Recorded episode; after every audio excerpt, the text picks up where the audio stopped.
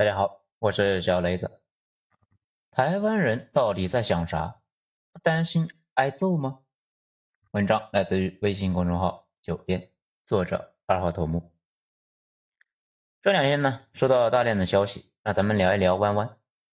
最起码的一件事情，他们这样闹来闹去的，就不怕武器的批判吗？关于弯弯人心态的问题，咱们前两年呢说过一篇，这两天呢。咱们又找到台湾的小伙伴确认了一下啊，修改了一下呢这两年的变化，给大家呢重新来说一说。弯弯人对于现在的状态呢，整体非常佛系，由三个状态组成。首先，和平统一几乎呢没有任何民意，无论是群众还是政治团体，和平统一这个事呢几乎没有任何认可度，而且极少数认同和平统一的那些人。说的跟大陆的统一也不是一码事，他们说的是联合政府，显然不可能嘛。其次呢，弯弯人认为啊，最近这些年不大可能武统，他们为啥这么想呢？啊，咱们一会儿再解释。最后啊，如果发生武统，他们也不会反抗。来，咱们一个一个说，为啥弯弯那边的人不接受和平统一呢？道理呢实在是太简单了，因为没有任何好处，所以啊没有任何动机。现在呢有些话不能够放在明面上说，不过呢事实就是湾湾省、新加坡、香港地区都是嵌入到西方体系里的亚洲地区，他们在那个圈子里面呢混得风生水起。为啥湾湾人的芯片产业那么发达？跟他们在这个领域里面多年生根有关。不过呢，首先是漂亮国点头了。如果没有漂亮国同意，压根不可能。而且，就算弯弯重新回到大陆怀抱，如果漂亮国不同意，弯弯的台积电呢，甚至啊开不了工。他那一大堆设备呢，毕竟不是电视，不是通上电就能够用，更类似于一个电表，需要跟总部验证通过才能用。这也没啥办法。台积电呢等一众的企业，本质呢是长在大棚里的一棵漂亮的花。离开了那个大棚，一个礼拜呢都活不下去。漂亮国和西方技术和知识体系呢，就是那个大棚。这就是为啥台积电有时候被称为镇国神山。很多弯弯知识分子认为，只要台积电在芯片领域的地位呢一骑绝尘，大陆呢就不会对弯弯轻易动武。刚才咱们也说了，台积电不是一个简单的工厂，如果武统，可能它也开不了工了。如果台积电崩了，影响面可就大了。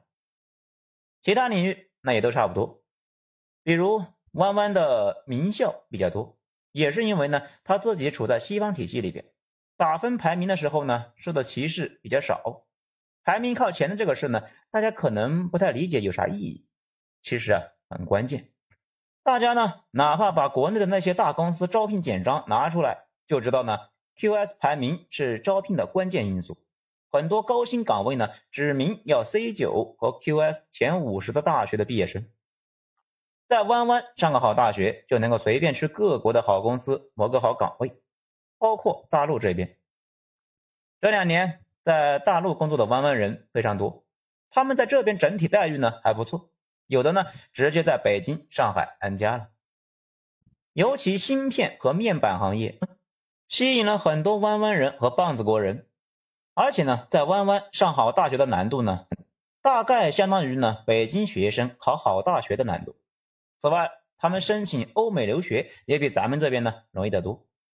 当然了，最关键的还是他们所谓的执政党绿党，他们呢如果统一了，他们的地位一下子跌了一大截，都不知道他们往哪搁。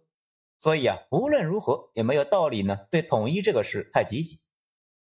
弯弯这些年的年轻人呢，被绿党教育的很成功，对和平统一这个事呢，几乎没有认同感。大家注意一下，弯弯的南党，也就是呢国民党，他们支持者里面呢，年轻人非常非常少，绿党支持者年轻人就很多了，这就能看出来弯弯的未来动向。那么问题来了，他们为啥觉得大陆不会发动统一战争呢？这个台大呢有个说法，说是啊台海爆发决战有两个触发因素。第一呢，漂亮国或者弯弯踩到了中国政府的底线上，那比如独立公投什么的，中国政府呢没法接受，战争就会爆发。那第二呢，中国对全球产业链的依赖降低到百分之七以下，到时候呢可能随时找个理由就去攻台。也就是说，一旦战争爆发了，中国遭到西方的全面制裁，如果只有百分之七的生产和经济受影响，这种情况之下。统一战争随时会爆发，他们认为现在的依赖度呢是百分之三十以上，所以战争爆发可能性不大。这个依赖度呢，咱不知道是咋算的。不过他们认为，中国现在无论是能源还是原料，都依赖于海外进口，中高端产业又严重依赖西方的工具和专利，甚至呢，新能源所需的锂电池、锂矿也主要是从澳大利亚进口。咱们专门查了一下，二零二三年我们的锂矿呢对外依赖度是百分之八十左右，石油百分之七十左右的对外依存度。此外呢，生产出来的近一半的工业品要卖到海外，而且锂的主矿产地是南美、智利和阿根廷，最终呢还是被澳大利亚的矿业巨头控制，他们还控制着铁矿和铜矿，所以。将来很长一段时间里面呢，对外依赖度呢降不下来。也就是说，如果台海爆发战争，受到制裁之后，会发生连带的停产停工，到时候呢会大面积的失业，而失业进一步呢会引发社会骚乱和不稳定。这一点无论如何，中国政府呢也是不能接受的。中国是世界工厂，这一点既是重要的筹码，也是一种负担。因为工厂呢依赖上游能源、原料和知识输入，也依赖销售和出口等下游输出，缺一块就会停工。所以，弯弯人认为，最近这些年开战这个开关呢不会随意的被按下。可是，承担经济痛苦这种事呢本身也是一种选择。当时新中国成立初期，决策呢去打朝鲜战争，痛不痛苦？当然更痛。可还是做了艰难的选择，可见开关不会随意按下，并不代表永远不会按。弯弯人也知道有些底线呢不能碰，于是啊不去碰，在底线附近呢疯狂晃荡，就是不会迈过去，一边蹦跶呢一边大喊：“你打我呀！”只要不触发武统，他们就可以呢一直混下去，直到哪一天中国经济彻底摆脱了对西方的依赖，不再担心制裁，或者说。制裁造成的痛苦不那么强烈，那个时候呢，统一随时可能武统。所以，弯弯现在呢，绝大部分人的状态可以用一句话来描述，叫不想统，不敢独，一直呢在那个中间地带来晃悠。对于迟早到来的统一战争，弯弯的大部分人呢，其实啊早就想好了，这个呢倒是出乎咱们的意料。如果要是不武统，那就一直维持现在的状态，这原因呢，咱们上面也说了。还有一个因素就是呢，弯弯的法统，尽管中间呢变过几次色，但是确实啊是从大清传下来的。清帝逊位，把法统传给了袁世凯的中华民国，中间经历了北伐，国旗颜色样式都变了，但是呢，那个法统并没有改变。十年前，他们刚刚过完了百年纪念。所以，如果真统一，非常难办，因为中华民国这个招牌没地方搁啊。不过，关于法统，老年人比较在意，年轻人呢已经无所谓了。也是因为绿党这些年刻意淡化，咱们在海外呢碰上过不知道多少弯弯的年轻人，一次都没有听他们提过中华民国，问就是台湾人。有一个选择呢，是像当初啊。东德全国公投解散国家之后，加入西德，彻底的抛弃中华民国这个壳。可是现在呢，这个选项概率比较低，除非，除非弯弯呢穷的要死，类似墨西哥的几个州，那很梦想呢公投加入漂亮国，可是漂亮国呢不要他们。弯弯变穷这个事呢可能性不是没有，但现在呢还凑合，毕竟人口不多。却有一些呢挺硬的产业。对于武统，他们弯弯人呢也很中立。哎，没错啊，你没有听错，是中立。那种感觉呢，就好像是解放军百万雄师马上渡大江，大江对岸的国军兄弟们呢，准备誓死抵抗，为党国流尽最后一滴血。当然不是，这也不是民族之战。所有人打仗的最终目的呢，都是尽快结束战争，赶紧回家过好日子。咱们军这边的战士呢，老家刚分了地，准备呢打完回去好好种地过日子。国军那边呢，就觉得反正战争在半年内也结束了，保住命回家看看老婆孩子，那才是正经事。这种思维模式的影响之下，国军面对的绝对的压倒性的优势。他们可能有决死抵抗的决心吗？显然不可能有。渡江战役一爆发，国军全线崩溃。我军一直担心的江阴炮台几乎呢一炮没放，没必要。结果呢已经是注定的情况之下，没必要呢再绕远路了。如果爆发台海战争，那湾湾人的心态和当初解放战争后期国军的心态差不多。没多少人会为了一场结果已经确定的战争去送死，不值当。弯弯的小伙伴说呢，如果真的打起来，战争几天之后呢就会结束，个体的任何选择都没意义，唯一要做的就是活到战争结束，继续呢过日子。这也就是为啥二零二二年我军军演封锁了弯弯之后，弯弯人表现出一种诡异的中立态度。就好像呢不是针对他们似的。赵少康在脸书上呢就发了说，演习开始前，许多跨国公司让员工放假，甚至呢开始撤离员工，弯弯却没有一家公司放假。公司不放假，但请假的呢倒是不少，不是避弹，而是呢请假去关弹。据报道，军演日，南海海钓船被全部租光。游艇呢，那也都是全部出海，因为太多人要搭船出海看解放军的军舰。他们说，一九九六年没有拍到，这一次一定要拍到。更关键的是呢，大部分人湾湾人啊，对政权更替这个事呢非常无感。当初清朝和日本打了起来，湾湾莫名其妙的就被割给了日本。随后爆发的台湾保卫战中，最勇敢的湾湾人已经呢把血流干了。后来李敖说，弯弯人普遍没种，因为当初呢不愿意跪下的弯弯人被日本人呢用机枪给扫了。现在的弯弯人那都是贵民的后代。随后半个世纪的皇国教育，大部分的弯弯人在心智上觉得自己呢更像日本人，有日本名字，学日语，效仿日本生活习惯，甚至呢很多弯弯人被编为啊山地部队。去东南亚为日本人参加战争。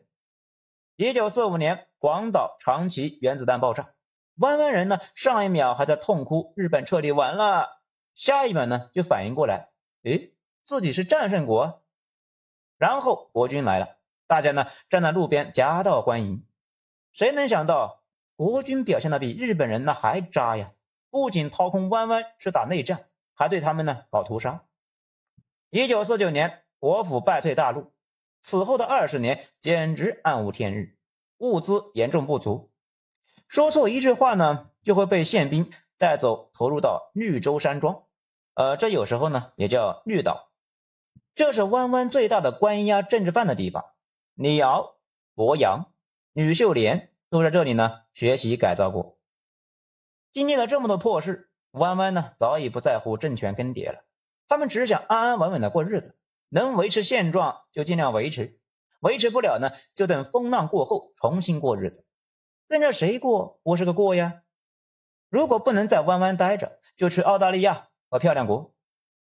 几年前呢，咱们的小伙伴就说，他们根本就没有准备抵抗，整体感受呢就是战争爆发一小时之后，撑死三个小时，金门呢肯定没了。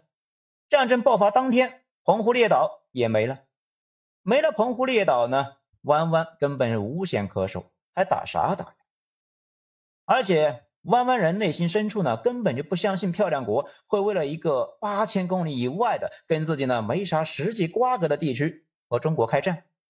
他们唯一能够指望的就是随后的制裁对中国有点威慑。只是威慑这个东西呢，战前才有意义，一旦战争爆发，那就成为了累赘。因为战争结束之后呢。弯弯也是中国这个主体的一部分，自己也进了制裁名单。弯弯之前还有个段子，说上午呢还在那里喊“漂亮国，快制裁大陆啊，他要打我们了”，下午统一了，又开始喊“漂亮国，不要再制裁我们了”，就是这么的纠结。大部分弯弯人相信，战争爆发之后，弯弯主岛他不会遭到一发炮弹的轰炸，战争就结束了。因为几乎没有哪个弯弯人会为了一场说不上来有啥意义的战争去流血打仗，他们甚至呢都不为投降而难为情。投降日本是投降，投降自己人算投诚。他们觉得呢，那个开关一旦按下，统一就是迟早的事，就这样吧。现在呢，弯弯人现在只有一个条件，模仿香港那种，可以呢服从中央，但是对现在呢现有的秩序不要做大改变。到时候呢来一个粤港台通行证，他们猜测呢政府应该能接受，那就完事了，根本不用打，本来就是一家人。咱们猜测啊，上面赵少康说的那些弯弯的反常识的操作呢，基本上依旧是基于。一发炮弹都不会落在弯弯岛和粤港台通行证这个基础之上。讲到这里呢，咱们也觉得这个事呢差不多说清楚了。这一篇呢是咱们呢把这些年碰到的多个的弯弯小伙伴和他们的说法呢汇集在一起的。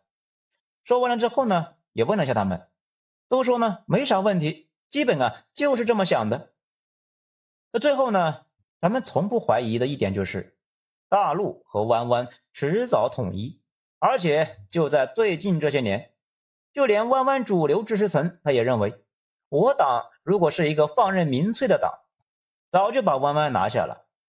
反而党更多的顾忌的呢是政治遗产，有点像在一个家里边有啥矛盾呢，尽量是协商解决，不到万不得已不会诉诸武力，就好像家人之间吵架是常有的事。但是呢，拿着菜刀追着砍的那就比较少见了。相比于武力解决问题，通过政治协商反而是一个更加需要耐心和智慧的选择。我党本着对历史和人民生命财产的负责的原则呢，一直在压制民粹，争取和平解决。只是呢，弯弯明显越走越远，到最后可能我们也没啥选择。好。今天内容以上，谢谢收听。喜欢的话呢，给一个五星评价。我是小雷子，咱们下章再说。